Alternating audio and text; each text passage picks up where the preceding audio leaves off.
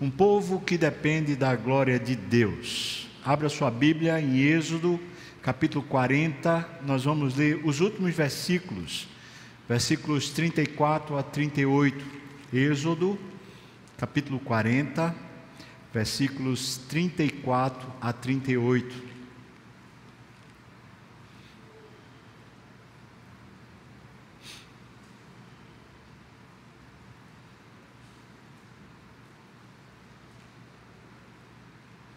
Diz assim o texto: Então a nuvem cobriu a tenda da congregação, e a glória do Senhor encheu o tabernáculo. Moisés não podia entrar na tenda da congregação porque a nuvem permanecia sobre ela, e a glória do Senhor enchia o tabernáculo. Quando a nuvem se levantava de sobre o tabernáculo, os filhos de Israel caminhavam avante em todas as suas jornadas se a nuvem, porém, não se levantava, não caminhavam até o dia em que ela se levantava. De dia a nuvem do Senhor repousava sobre o tabernáculo, e de noite havia fogo nela, à vista de toda a casa de Israel, em todas as suas jornadas. Amém. Senhor, misericórdia, misericórdia, me capacite, Senhor, me unja com poder do Espírito e também todos os meus irmãos, agora, aqui, online, em qualquer tempo, seja para a tua glória esse, esse sermão, no nome de Jesus. Amém e amém. Um autor chamado Tommy, Tommy Tini, ele, eu não sei pronunciar o, como seria o nome em inglês, mas esse autor escreveu alguns livros, dentre eles um que eu gosto muito, chamado os caçadores de Deus. E acho que vale a pena você, talvez esteja esgotado, eu sei que tem em PDF, você consegue baixar na internet em PDF, Os Caçadores de Deus. Ele conta uma, um momento especial que aconteceu em Houston, no Texas, uma igreja que ele foi pregar, foi participar do culto, e naquele dia, a igreja vinha já numa jornada de jejum e oração, buscando ao Senhor, e naquele dia, a visitação e a glória do Senhor foi tão grande, tão grande, que eles não conseguiram ficar de pé. O culto não foi um culto normal de, alguma, de uma hora ou duas, mas passou horas. Aquele culto, ninguém queria sair. A presença de Deus era tão grande naquele templo que até na rua as pessoas estavam se convertendo. E foi tamanha a visitação de Deus, que naquela semana subsequente, quando diz o, o livro lá, que quando a esposa desse pastor chamado Tommy estava numa loja comprando alguma coisa, uma senhora que estava atrás dela bateu no ombro dela e falou assim: Eu não sei onde é que a senhora esteve, eu não sei o que é que a senhora tem, mas alguma coisa me impele a dizer: eu preciso do seu Deus. Você pode orar por mim? E a esposa dela ficou atônita e falou assim: aqui, na fila. Ela falou: aqui e agora. E perguntou para a pessoa que estava depois dela: Você se importa que ela ore por mim aqui? E a pessoa da fila falou: Não, eu também quero. E ali houve conversão, pessoas se renderam a Jesus. Ele diz assim no livro: Sinto que se realmente queremos que a santidade de Deus e a plenitude de Sua glória habitem em nosso meio, precisamos descobrir como lidar com ela de forma adequada. Sabemos que é nesse ponto que a carne cai fora, mas qual é a forma mais adequada de lidar com a glória de Deus? O que Deus quer que façamos, nossa fome é grande demais para ser satisfeita com uma refeição. Queremos mais do que a sua visitação, Senhor. Queremos que ela permaneça. Queremos o seu cabode. Cabode é, significa no hebraico a glória de Deus. Queremos o seu cabode e não o icabode, foi-se a glória de Deus. Queremos que a Sua presença se manifeste e fique entre nós. Você que veio hoje aqui, você que está em casa, como você definiria a sua vida hoje? Eu não estou nem perguntando se você é crente ou não é, mas eu estou perguntando como você definiria a sua vida hoje.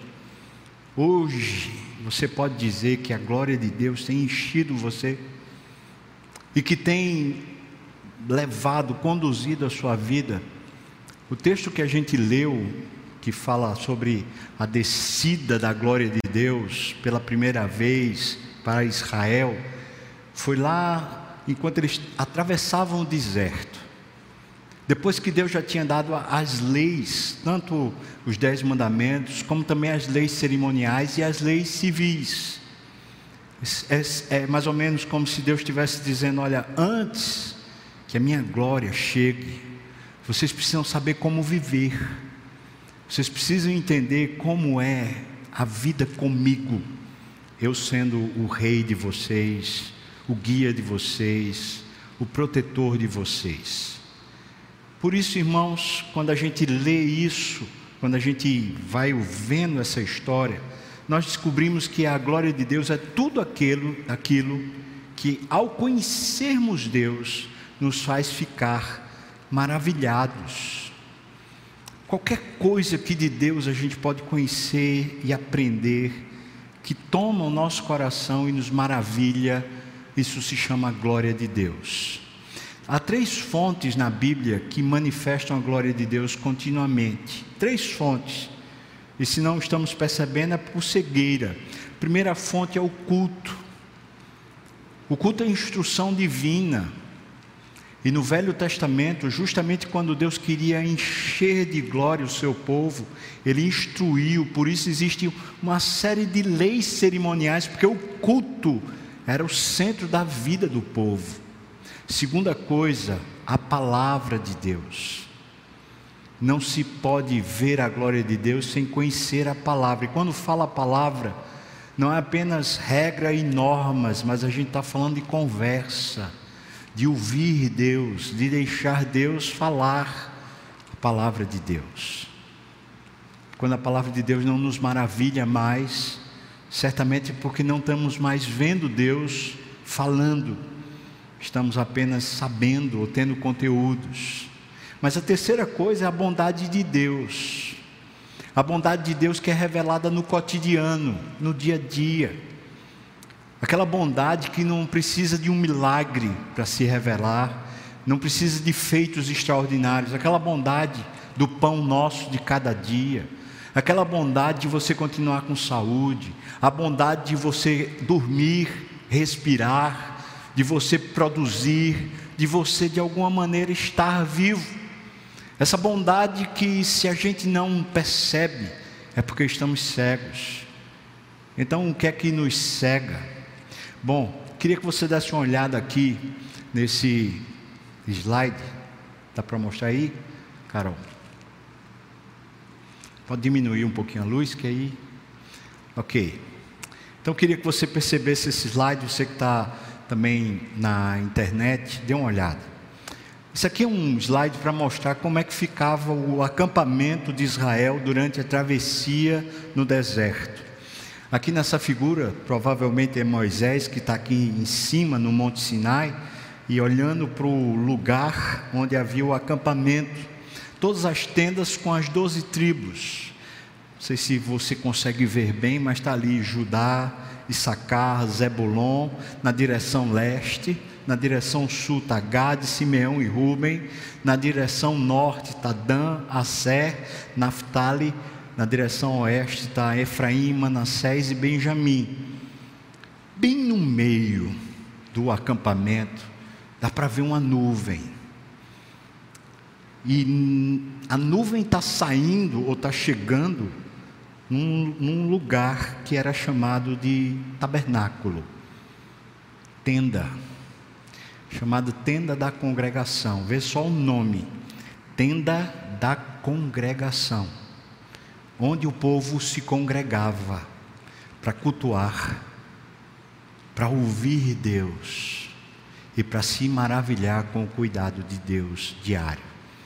Isso era a glória que visitava esse povo. Agora perceba bem a imagem, porque a imagem revela para mim e para você como Deus quer viver conosco.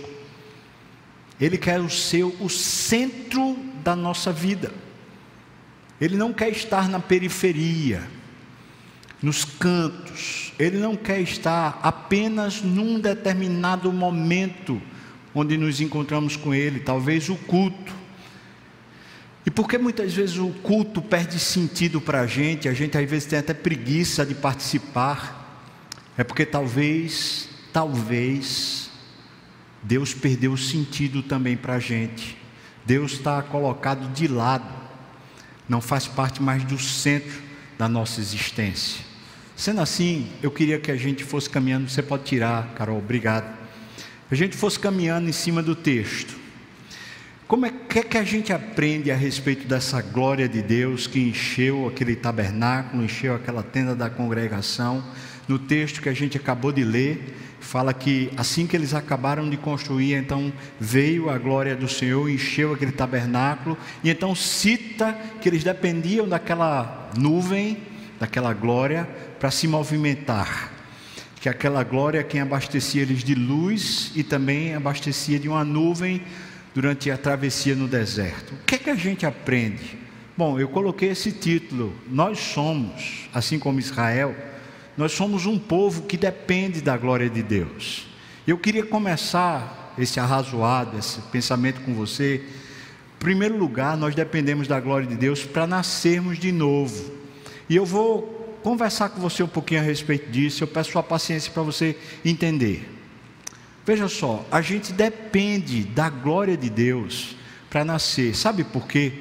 Porque o motivo pelo qual nós nascemos no Espírito nós nascemos espiritualmente é por causa da glória de Deus. Nós não nascemos espiritualmente para termos uma vida que nos satisfaz, mas nós nascemos de novo, nós nascemos no Espírito para Deus ser glorificado em nossa vida. Vamos dar uma olhada nisso lá no, no Êxodo, por exemplo. Vou, três pontos que eu queria que você visse como um povo que foi tirado do Egito por causa da glória de Deus, como isso está revelado nas Escrituras.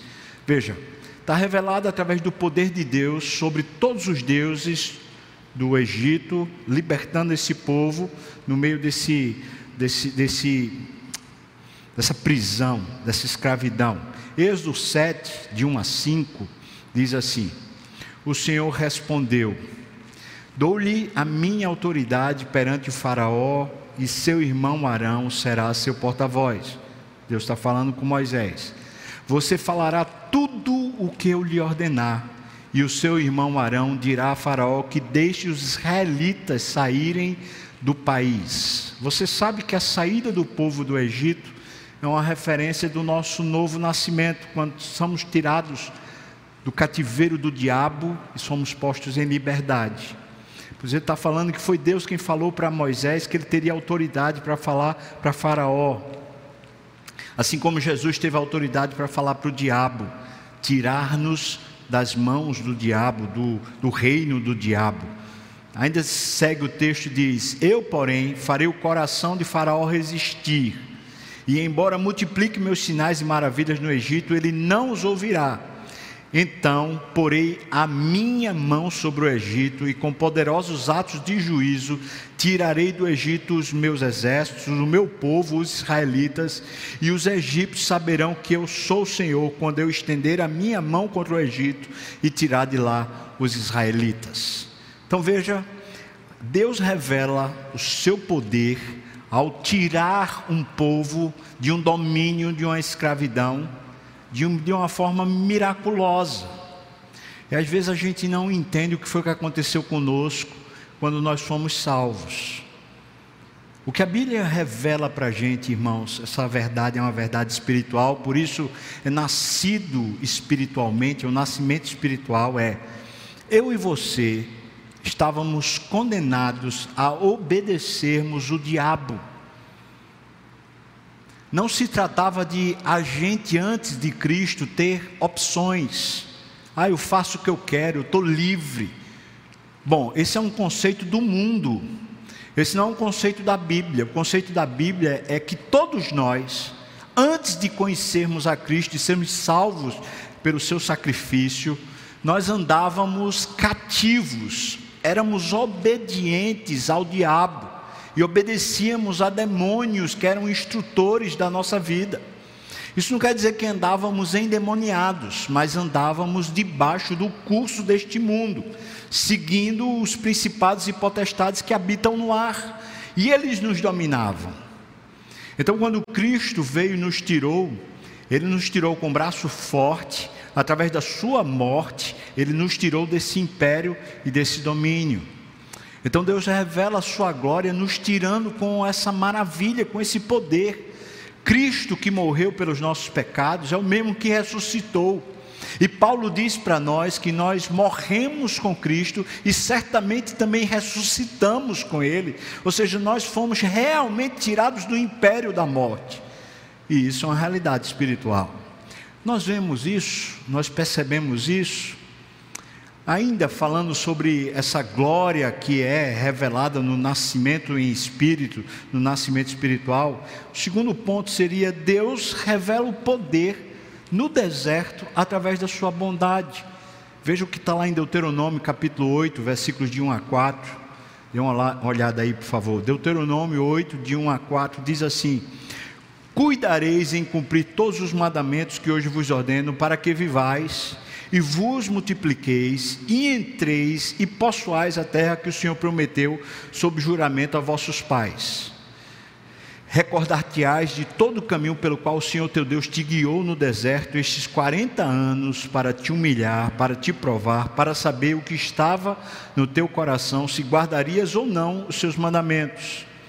Ele te humilhou e te deixou ter fome, e te sustentou com o maná que tu não conhecias, nem os teus pais o conheciam, para te dar a entender que não só de pão viverá o homem, mas de toda palavra que procede da boca do Senhor viverá o homem. Nunca se envelheceu a tua veste sobre ti, nem se inchou o teu pé nestes 40 anos. Veja, o cuidado de Deus estava sobre o povo durante 40 anos. Era um cuidado que você precisava olhar para Deus para perceber ele cita pelo menos três cuidados aqui constantes. Primeiro, Deus disciplinava o povo. Segundo, Deus estava constantemente dando a eles a provisão, o sustento. Veja, ele cita aqui o maná, mas também tinha água que Deus dava para eles durante 40 anos. Terceiro, o texto diz que eles não inchavam os pés estando no deserto, sendo abastecidos por Deus de saúde, de vigor, de capacidade. Então veja, três fontes invisíveis da bondade de Deus. Três fontes: sustento, saúde, você percebe que é Deus quem lhe sustenta. Você percebe a saúde que você continua tendo, o vigor que você continua tendo, saúde emocional, saúde física. Você percebe e o cuidado de Deus em frear você, disciplinar você, dizer: opa, filha, agora não. Ele dá limites a você para o seu bem, você percebe isso? Às vezes o Senhor faz a gente adoecer para nos abençoar, às vezes o Senhor faz os nossos negócios não, não darem certo para nos abençoar, para nos abençoar, é cuidado de Deus. Mas quem percebe, só quem percebe é quem está preocupado com a glória de Deus e não apenas em usar Deus para o benefício próprio. E aí vem o terceiro ponto que eu queria que você percebesse. O povo que depende da glória de Deus é o povo que depende dessa glória para nascer em espírito. Em terceiro lugar, Deus mostra isso revelando o seu poder na nova vida. Quando Moisés chega para falar com o Faraó, ele faz questão de dizer os dois motivos pelos quais o povo tinha que sair. Ele diz: é para que esse povo sirva a Deus e é para que esse povo adore a Deus. Dois motivos. A gente vai encontrar isso em Êxodo 3:18 e também em Êxodo 4:23. Em Êxodo 3:18 ele diz: "A fim de oferecermos os nossos sacrifícios ao Senhor nosso Deus, ou seja, prestar culto, adorar o Senhor." E em Êxodo 4:23 ele diz: "Para que o povo me sirva, servir e adorar, servir e cultuar". Motivo pelo qual Deus está tirando o povo da escravidão não é para que esse povo viva a vida como quer. A glória de Deus não se revela em nós quando vivemos a nossa vida como queremos. A glória de Deus se revela em nós quando vivemos a vida para servir e adorarmos a Deus. Servir e adorar a Deus. É aqui que a gente encontra no Velho Testamento toda a exposição onde Deus reiteradas vezes usa os profetas para dizer: O meu povo me abandonou. De que maneira Deus revela que o povo abandonou? O povo deixou de adorar a Deus, os cultos já não tinham mais essência. E quando eles faziam, eles faziam de qualquer jeito, porque não faziam para Deus. Né? Eles tinham perdido isso. E também o serviço, o labor da vida diária, eles não faziam mais para Deus, eles faziam para enriquecer, eles faziam para os outros deuses, eles faziam para mostrar para as outras nações, eles não faziam mais para Deus. Deus, quando tirou o povo da escravidão do Egito e deu-lhes uma nova condição, uma nova vida, era para dois motivos acontecerem. Esses dois motivos revelam a glória de Deus na nossa vida: servir a Deus e adorar a Deus. Eu pergunto a você, irmão, aplicando esse primeiro ponto da mensagem, esse primeiro ponto está de, de, definido em três pontos. Nós dependemos da glória de Deus para nascermos de novo. E eu pergunto para você: você tem vivido para servir e adorar a Deus? No seu trabalho, na sua família, na sua casa, no seu lazer, um comprometimento pessoal em servir a Deus e adorar a Deus. Bom, Segundo, o segundo motivo que a gente encontra aqui, como dependemos da glória de Deus, nós dependemos da glória de Deus para nascermos em espírito. Segundo, dependemos da glória de Deus para vivermos para Deus. Para vivermos para Deus. É um povo que constrói a sua vida em torno da glória de Deus, como você viu no slide. Veja, aquele povo tinha o centro da vida no tabernáculo. Isso era visual, organizacional, e isso estabelecia todos os critérios. Pensa que você está numa travessia. E essa travessia você quer que aconteça o mais rápido possível, porque você vai chegar na terra da promessa. Ou seja, essa condição de travessia não é a condição permanente. Então você quer que aconteça o mais rápido possível para chegar à condição permanente. É isso que você quer. Mas nessa travessia, o que acontecia é que você estava aprendendo a como viver na terra permanente. E como se deve viver na terra permanente? Nessa nova terra, a terra de Canaã, se deve viver com Deus no centro. Por isso, essa figura organizacional das tendas ao redor do tabernáculo. O que é que a gente vê naquela figura? Primeiro, todos viviam ao redor da glória que havia sobre a tenda. Então, a glória de Deus não era um elemento secundário, era o elemento que os unia era o elemento que trazia uma nacionalidade, uma expressão da nação. Por quê? Porque todos viviam ao redor da glória que havia sobre a tenda. Ainda nós vamos aprender a viver para a glória de Deus quando todos aprendiam a partir da revelação que havia naquela tenda. Se você vai em Êxodo capítulo 33, você vai encontrar esse povo é, sendo aborrecido por Deus. Deus disse para Moisés assim: Olha, eu cansei, porque esse povo é muito desobediente. E então Moisés disse para Deus: Senhor Deus, faça o seguinte, não, não mate esse povo, não, porque como é que o, as nações vão falar a teu respeito? As nações vão dizer que o Senhor não teve capacidade de tirar esse povo do Egito e levá-los até a, a nova a terra prometida. Senhor, tenha misericórdia. Não faça isso não, por causa da glória do teu nome. Não faça isso não. Então Deus fala com Moisés e diz: Moisés, você achou graça aos meus olhos. E por causa de você, eu não vou destruir esse povo. Mas eu vou fazer o seguinte com você um anjo vai na frente de vocês, eu não vou mais. Eu não vou mais, vai só um anjo, vocês vão ter a terra prometida, mas não a minha presença. Então Moisés diz: Senhor, não nos faça subir daqui se a tua presença não vai conosco. Nós não queremos apenas chegar lá, nós queremos a tua presença conosco. Então Deus diz para Moisés: Você realmente está interessado nisso? Moisés diz: Não só nisso, eu queria ver tua glória. Ele disse: Você quer ver minha glória, Moisés? Nenhum homem pode ver minha glória e permanecer vivo. Ele diz: É isso que eu quero, eu quero ver tua glória. Então faça o seguinte: entre aqui, fica aqui num canto da, da pedra, da rocha, e eu vou lhe proteger com minha mão. Você vai me ver depois que eu passar apenas as minhas costas. É, você, é o que você vai ver. E Moisés viu a bondade de Deus, que são as costas de Deus, a bondade de Deus. Não é a face de Deus, é apenas a bondade de Deus. Não era a glória de Deus, era apenas uma faceta, a bondade de Deus. Quando Moisés sai daquele encontro com Deus, ele sai com os dez mandamentos e ele sai pronto para dizer para o povo: é assim que a gente tem que viver. A gente tem que viver em torno da glória de Deus. Então veja, irmãos, a glória de Deus para nós, ela se configura em dois aspectos que estão aqui revelados.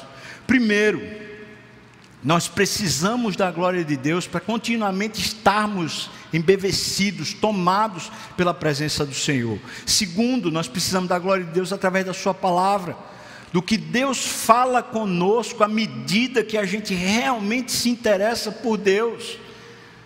Quando nós perdemos isso, nós vivemos por outras glórias, ou por outras motivações, por outros interesses, por outras coisas que não são a presença de Deus. Esse povo dependia da glória de Deus para viver para Deus. E os dois sentidos estão aqui. Eles viviam ao redor da glória de Deus, assim eles poderiam contemplar a presença de Deus, e eles viviam a partir do que Deus falava na tenda da congregação onde a glória de Deus se estabelecia. Mas em terceiro lugar, nós dependemos da glória de Deus para conseguirmos avançar ou crescer na vida.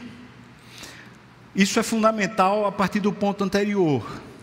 Se a glória de Deus não é o centro da nossa vida, então nós estamos buscando outro tipo de glória. E hoje de manhã, Daniel pregando aqui, falou muito bem sobre como a gente muitas vezes quer construir e estabelecer uma cidade de homens e não a vida com Deus, não a glória de Deus.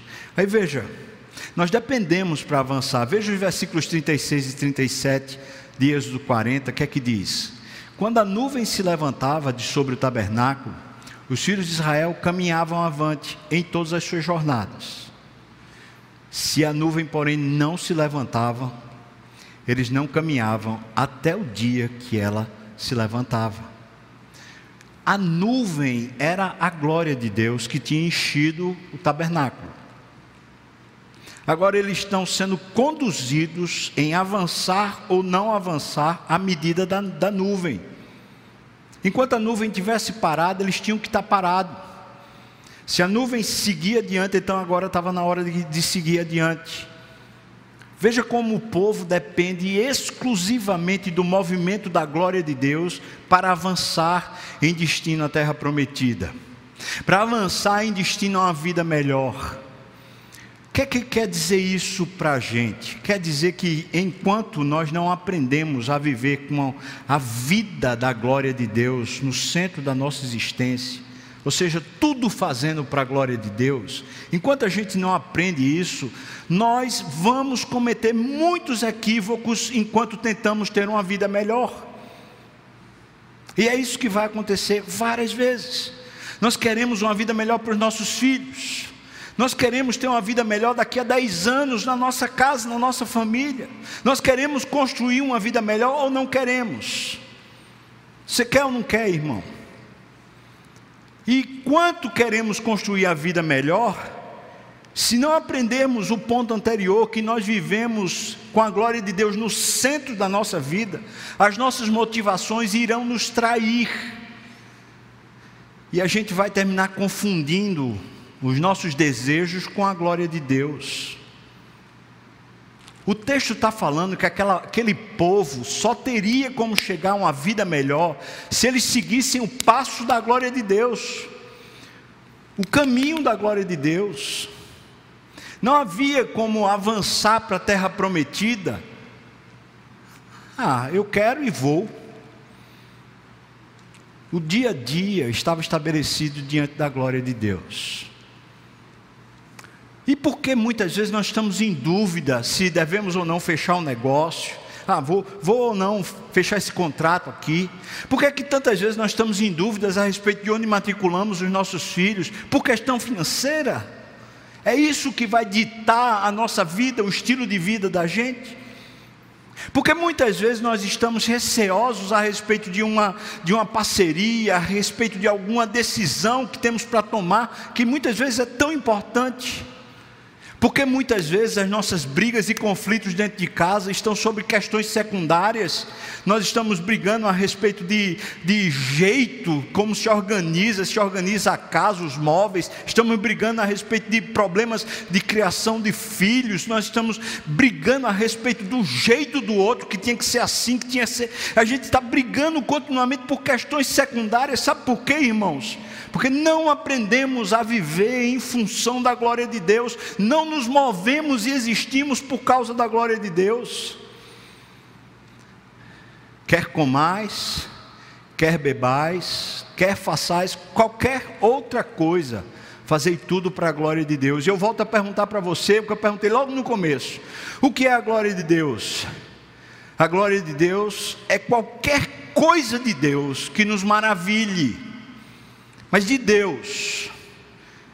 E isso está representado na Bíblia toda em três momentos, em três atitudes de Deus: o culto, a palavra de Deus e o cuidado dele invisível conosco todos os dias, como ele fez com o povo no deserto.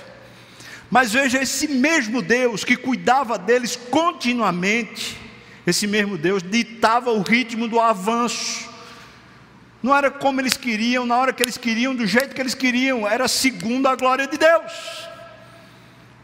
E esse talvez seja um dos pontos mais difíceis, porque nós queremos avançar na vida, e nós pedimos a bênção de Deus para avançar na vida, mas parece que não nos preocupamos que Deus seja glorificado no avanço da nossa vida. E nós caímos no mundanismo, sabe qual é mundanismo nesse ponto se encaixa? É que nós achamos que se nós estivermos fazendo o nosso melhor, então isso é para a glória de Deus, e não é. Já mostrei nos pontos anteriores que viver para a glória de Deus é você viver debruçado, adorando, servindo a Deus. Não significa que a sua plástica, a su, o seu jeito, a sua performance revele a glória de Deus. Não revela. O que revela é a sua motivação, o seu interesse para que Deus seja tudo em você. Isso revela a glória de Deus. Como diz John Piper, né?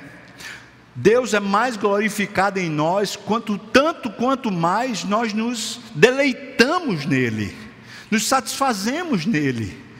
Quanto mais nos satisfazemos em Deus, tanto mais Deus revela a sua glória em nós, enche-nos com a sua glória.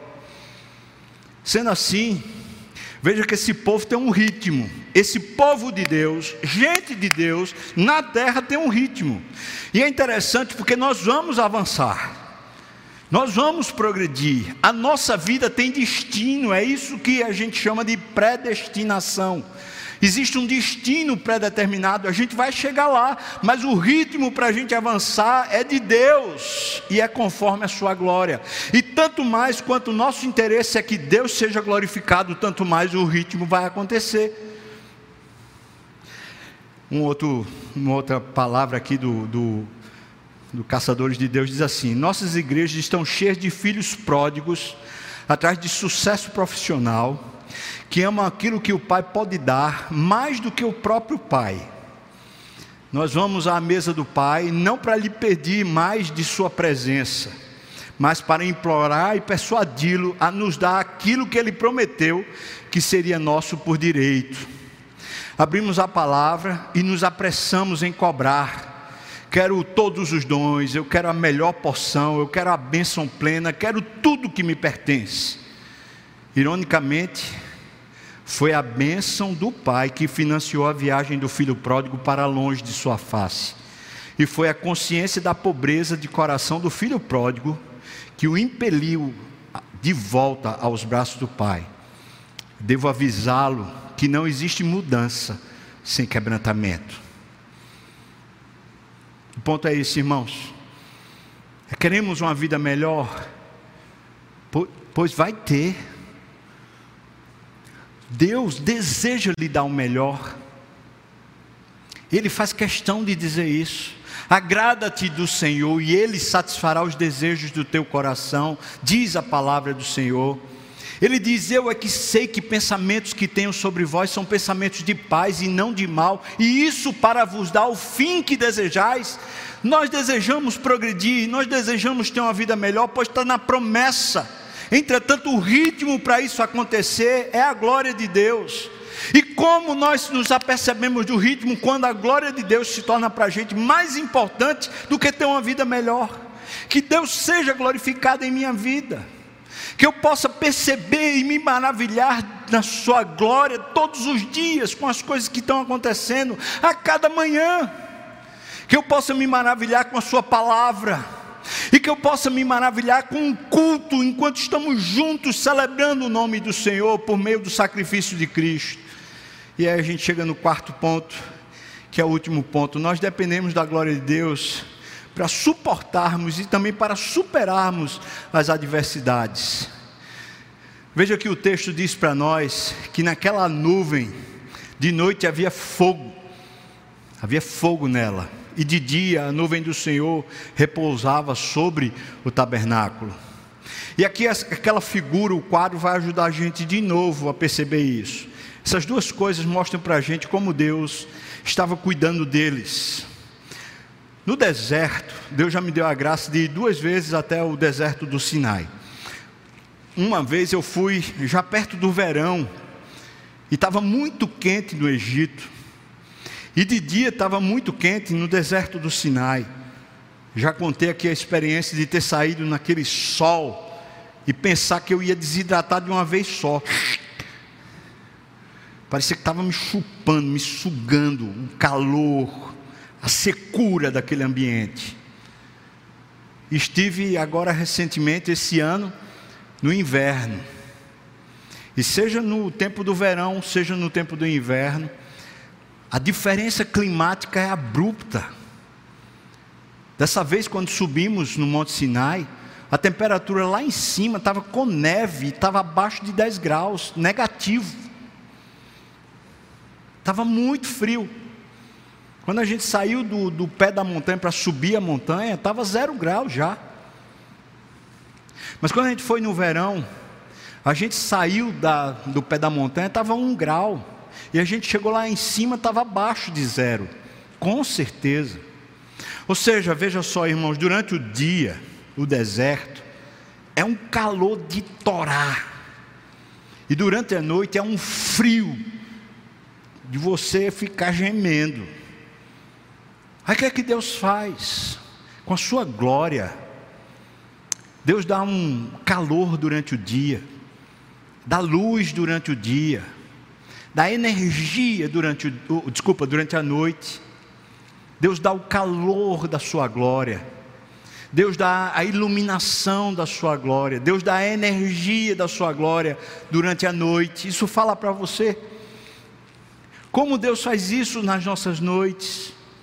Ele continua iluminando o nosso coração através da Sua glória. Ele continua nos aquecendo o coração na noite escura, na noite fria. Ele continua energizando a nossa alma na noite escura. Ele continua trazendo brilho e força enquanto a gente passa pela noite escura. Mas de dia, em vez de ter calor, era uma nuvem que ficava sobre o tabernáculo. E veja a importância disso. Porque quem quisesse estar protegido daquele sol causticante, tinha que botar sua tenda o mais próximo que pudesse do tabernáculo.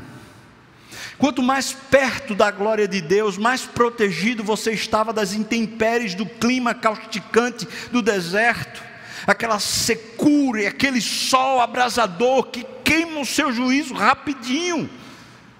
Mas o impressionante é que quando você está naquele deserto e tem nuvem para proteger você do sol, o clima fica ameno. Não vou dizer que fica agradável, porque é difícil achar aquele clima agradável para mim. Mas fica ameno, suportável. Mas no sol causticante não tem quem sobreviva aquele clima. Não tem. É por isso que você vê os tuaregs e você vê outros habitantes do deserto, eles ficam cheios de pano por todos os lados, por quê? Porque aquilo desidrata você, aquilo seca você. Pois o povo que estava caminhando, o povo de Deus, a glória de Deus os protegia dessas intempéries. Durante o dia, ele amenizava o calor. Durante o dia, ele protegia do sol e protegia também de todos os adversários que estavam ao redor de Israel. Era Deus que estava de forma invisível abençoando. Nós que habitamos na cidade como Recife, temos muita dificuldade de ver o, o céu à noite, não é verdade? Nós olhamos e não vemos mais as estrelas, a lua dá para ver, graças a Deus, mas as estrelas desapareceram.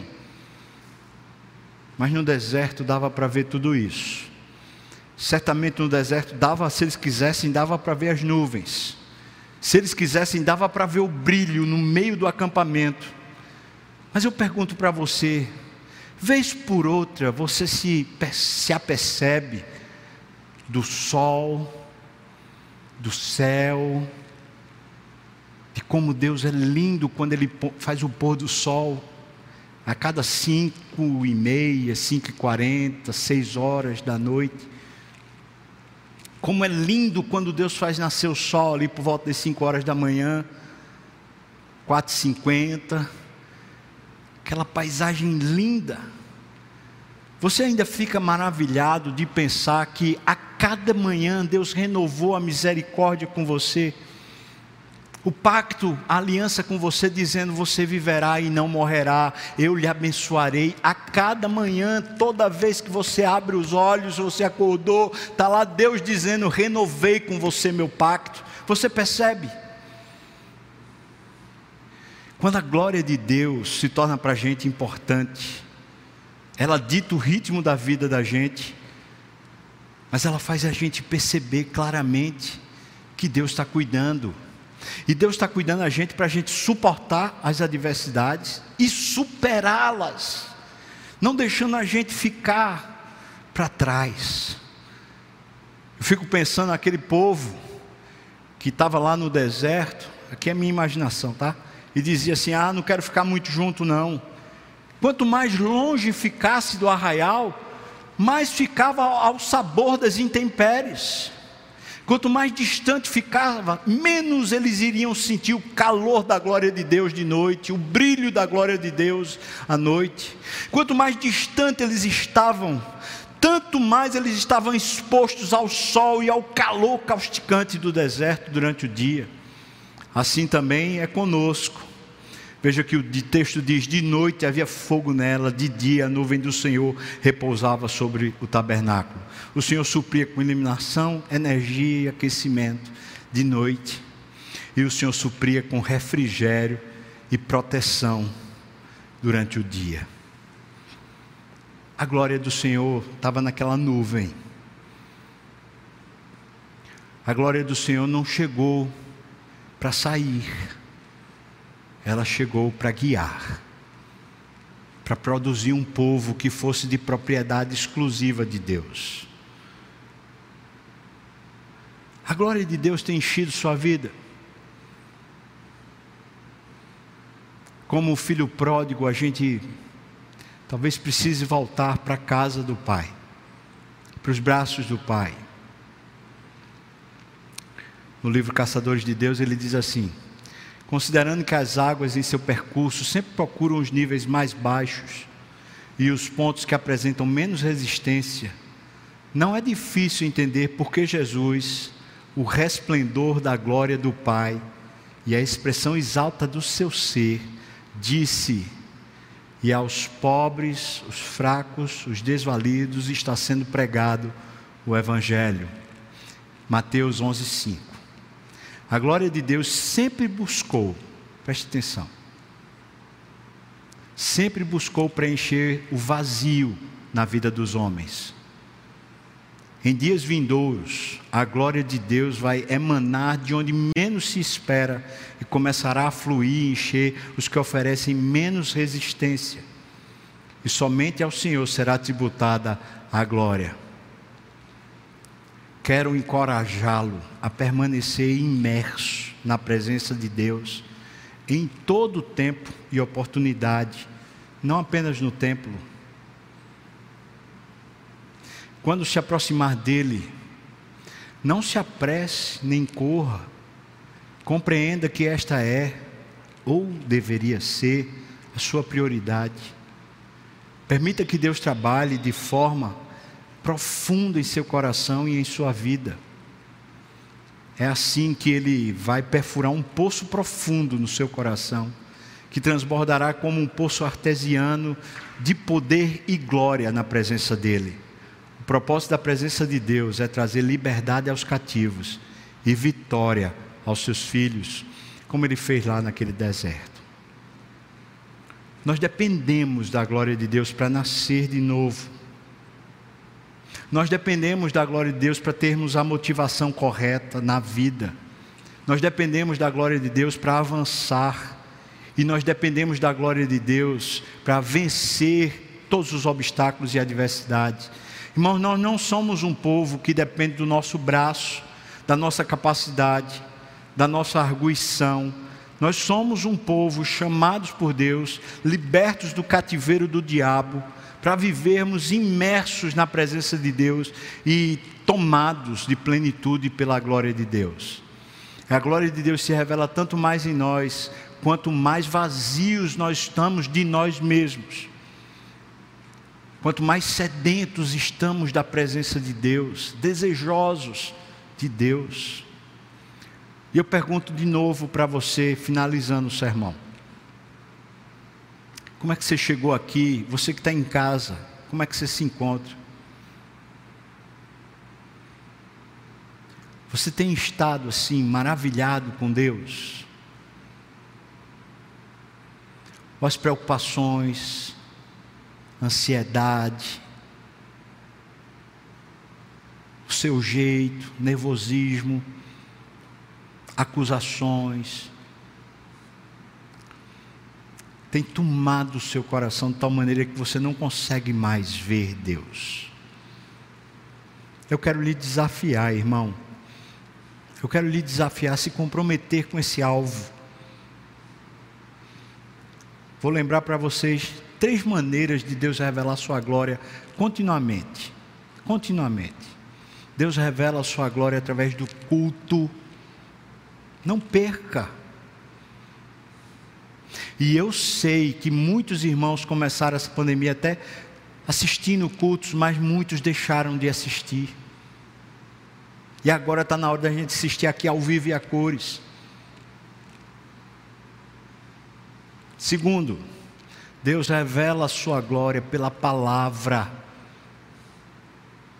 E Deus revela a sua glória no cuidado diário, que é invisível se você não abrir os olhos espirituais. Então não vamos abrir mão da palavra, de ler, de conhecer, de amar essa palavra. Não vamos abrir mão de verificar cada dia que Deus nos supriu. Você comeu hoje? Sim. Alguns até comeram demais, não foi ou não? Não era para ter comido tanto, né? Pois é, você comeu. Pergunto para você: você vai comer ainda hoje? Sim ou não? Vai, vai.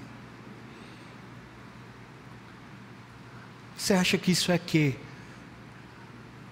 É Deus, irmão. Deus está abençoando você. todo dia, toda hora. Vamos buscar, irmãos? Vamos buscar a glória do Senhor? Culto, palavra e o cuidado diário. Culto, palavra e cuidado diário. Perca não. Culto ao Senhor, vamos lá, vamos cultuar. E quanto mais a gente pode juntos congregar, vamos fazê-lo. Buscando a Deus, irmãos. A palavra não abandone ela. Você tem uma mudança de mente quando você lê pelo menos quatro vezes por semana. Não abandone a palavra, não abandone. Abra os olhos para ver o cuidado de Deus com você. Deus está cuidando.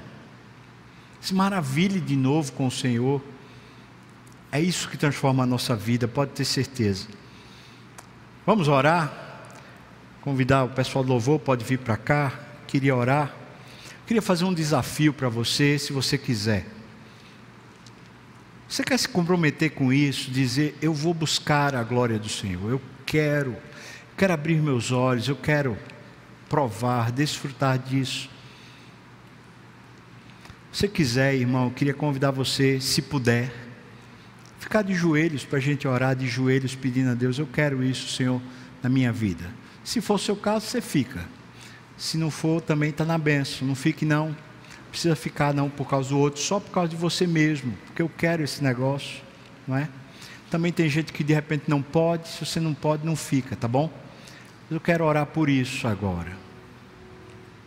Porque quem sabe hoje foi uma visitação de Deus para dar uma chacoalhada na gente, despertar a gente, não é?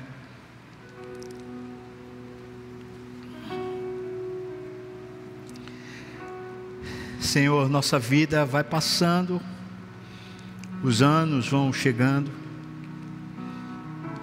a gente vai cansando, às vezes perdendo as boas motivações, alguns vão ficando ansiosos demais, chatos demais, briguentos demais, nosso coração vai esfriando, Senhor. Não queremos ser esse povo que abandona o Senhor, que esquece o Senhor. Não queremos ser esse povo que, em vez de avançar para a terra prometida, morre no deserto, porque não conseguiu ver a tua glória, Senhor. Nós não queremos perder a nossa fé, nós queremos, Senhor, pelo contrário, ser tomados pela tua plenitude, Senhor Deus, Senhor, tem misericórdia de nós, porque pecamos, Senhor. Abandonamos o Senhor, largamos o Senhor de lado. E agora, Senhor Deus, nós clamamos a Ti. Por favor, abra os nossos olhos. Como um dia o Senhor fez, que nos fez nascer de novo, nos fez perceber a novidade de vida Faz isso de novo, Senhor Deus.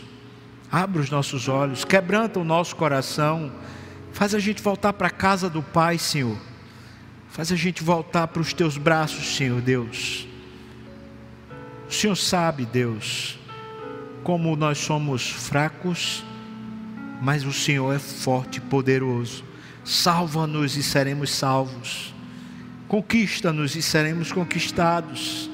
Senhor, dá-nos aquela mesma motivação que Paulo teve, quando disse que prossigo para conquistar aquilo para o qual já fui conquistado. O prêmio da soberana vocação nos dá essa garra, essa determinação. Ó oh, Senhor, aquece o nosso coração. Levanta-nos, Senhor Deus, como povo teu de propriedade exclusiva, gente que vive, conhece, celebra a tua glória, Pai não a nossa glória, não a nossa vida, mas a tua glória, Senhor Deus. Então, restaura a nossa sorte, restaura a nossa vida, restaura, Senhor, a nossa motivação, restaura o nosso coração, abre os nossos olhos para vermos o teu cuidado a cada dia. Senhor Deus, nos dá perseverança para lermos a tua palavra e, e realmente entendermos e conhecermos o Senhor pela palavra. Ah, Senhor, faz a gente permanecer no culto, não abandonar isso que o Senhor nos ensinou, a Bíblia toda, cultuar, adorar o Teu nome em comunidade, Senhor. Ó oh, Senhor, Tu sabes quanto precisamos disso. Eu preciso, Senhor. A tua igreja precisa, não só aqui nas graças, mas a igreja do Senhor está precisando disso. Por isso nós clamamos, Senhor, no nome de Jesus. Amém. Amém. Você pode ficar de pé, irmãos. Vou impetrar a bênção. Que a graça do nosso Senhor e Salvador Jesus Cristo, o amor de Deus, o nosso querido e amado Pai, comunhão, consolo, a bênção, o poder, o avivamento do Espírito venha sobre nós, o povo do Senhor, não só agora, mas até quando o Senhor voltar e nos tomar de volta para si. Aleluia. Amém. Deus abençoe você, irmão.